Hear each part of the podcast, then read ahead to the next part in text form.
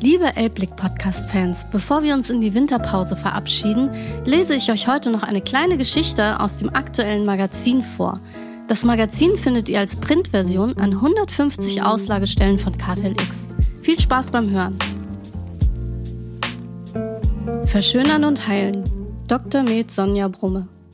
Ihre Praxis liegt direkt fußläufig an der Elbe und ist so klar, direkt und aufgeräumt wie Dr. Sonja Brumme selbst. Es ist mehr als nur eine Praxis. Dahinter steckt ein Konzept, in dem es nicht nur um Behandlung, sondern auch um Seelenheil geht. Schon wenn man hereinkommt, um sich anzumelden, ist es anders als in anderen Praxen. Man teilt sein Anliegen nicht vor anderen in einer Warteschlange, sondern kommt in einen diskreten, separaten Bereich, in dem man unter vier Augen erzählen kann, warum man hier ist. Dass viele Menschen etwas verändern wollen, ist ein Stück weit der Pandemie zu verdanken. In Zeiten, in denen die Maske das halbe Gesicht verdeckt, seien die Augen umso wichtiger geworden, so die Ärztin. Generell hätten die Menschen ein anderes Bewusstsein zur Schönheit entwickelt und auch durch soziale Medien ist es immer mehr zum Trend geworden, sich im Gesicht verschönern zu lassen. Die Selfie-Kultur belebt auch das Geschäft einer Gesichtschirurgin, wobei sie betont, dass sie nie aus etwas Schönem etwas Unschönes machen möchte. Es gilt immer der goldene Schnitt, sagt Dr. Brumme. Der ist universell und unter ästhetischen Vorstellungen. Es gilt das Prinzip von Harmonie und Schönheit. Nur so arbeite ich. Dabei sind es nicht nur Frauen, die etwas an sich verändern wollen.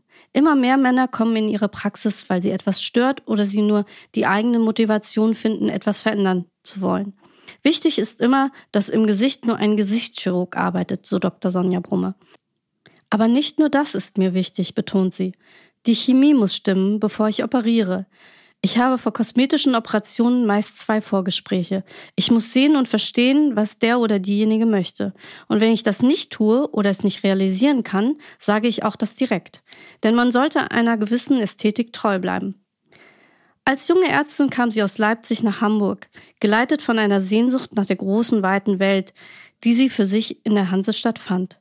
Zunächst arbeitete sie als Angestellte in einer Praxis in Hamburg, in der sie aufgrund ihrer Fähigkeiten schnell aufstieg und zur Seniorpartnerin und Teilhaberin wurde. Doch sie merkte zunehmend, dass in einer normalen Praxis für Mund-Kiefer-Gesichtschirurgie ihre eigentliche Leidenschaft, nämlich die für das Gesicht, zu kurz kam. Die Gesichtschirurgie war immer das, wofür ihr Herz schlug. Nach einem zusätzlichen Masterstudium für ästhetische Gesichtschirurgie fasste sie mit ihren 54 Jahren all ihren Mut zusammen ohne sich selbst mutig zu fühlen, um noch einmal einen neuen Lebensweg mit eigener Praxis einzuschlagen. Eine Praxis, die sich ganz der Gesichtschirurgie widmete und in der sie allein Einrichtungen, Abläufe und Behandlungen bestimmte. Der Weg war nicht leicht. Die Bank lehnte einen Kredit zunächst ab. Über mehrere Runden und voller Engagement hielt sie an ihrem Vorhaben fest. Vielleicht liegt es an ihrem Hobby, dem Segeln. Egal welcher Wind einem entgegenschlägt, man segelt weiter durch den Sturm, Anhalten ist unmöglich. Ihr Rat lautet daher für alle, die etwas Neues wagen wollen, niemals aufgeben, gerade wenn man merkt, dass man etwas unbedingt will. Sich nicht entmutigen lassen, auch wenn es Rückschläge gibt. Und da sitzt sie nun in ihrer eigenen hellen Praxis, die nicht nur Privatpatienten, sondern auch Kassenpatienten aufnimmt, die nicht nur Schönheits-OPs macht, sondern auch den weißen Hautkrebs behandelt und deren Anspruch ist, Ästhetik ganzheitlich zu betrachten.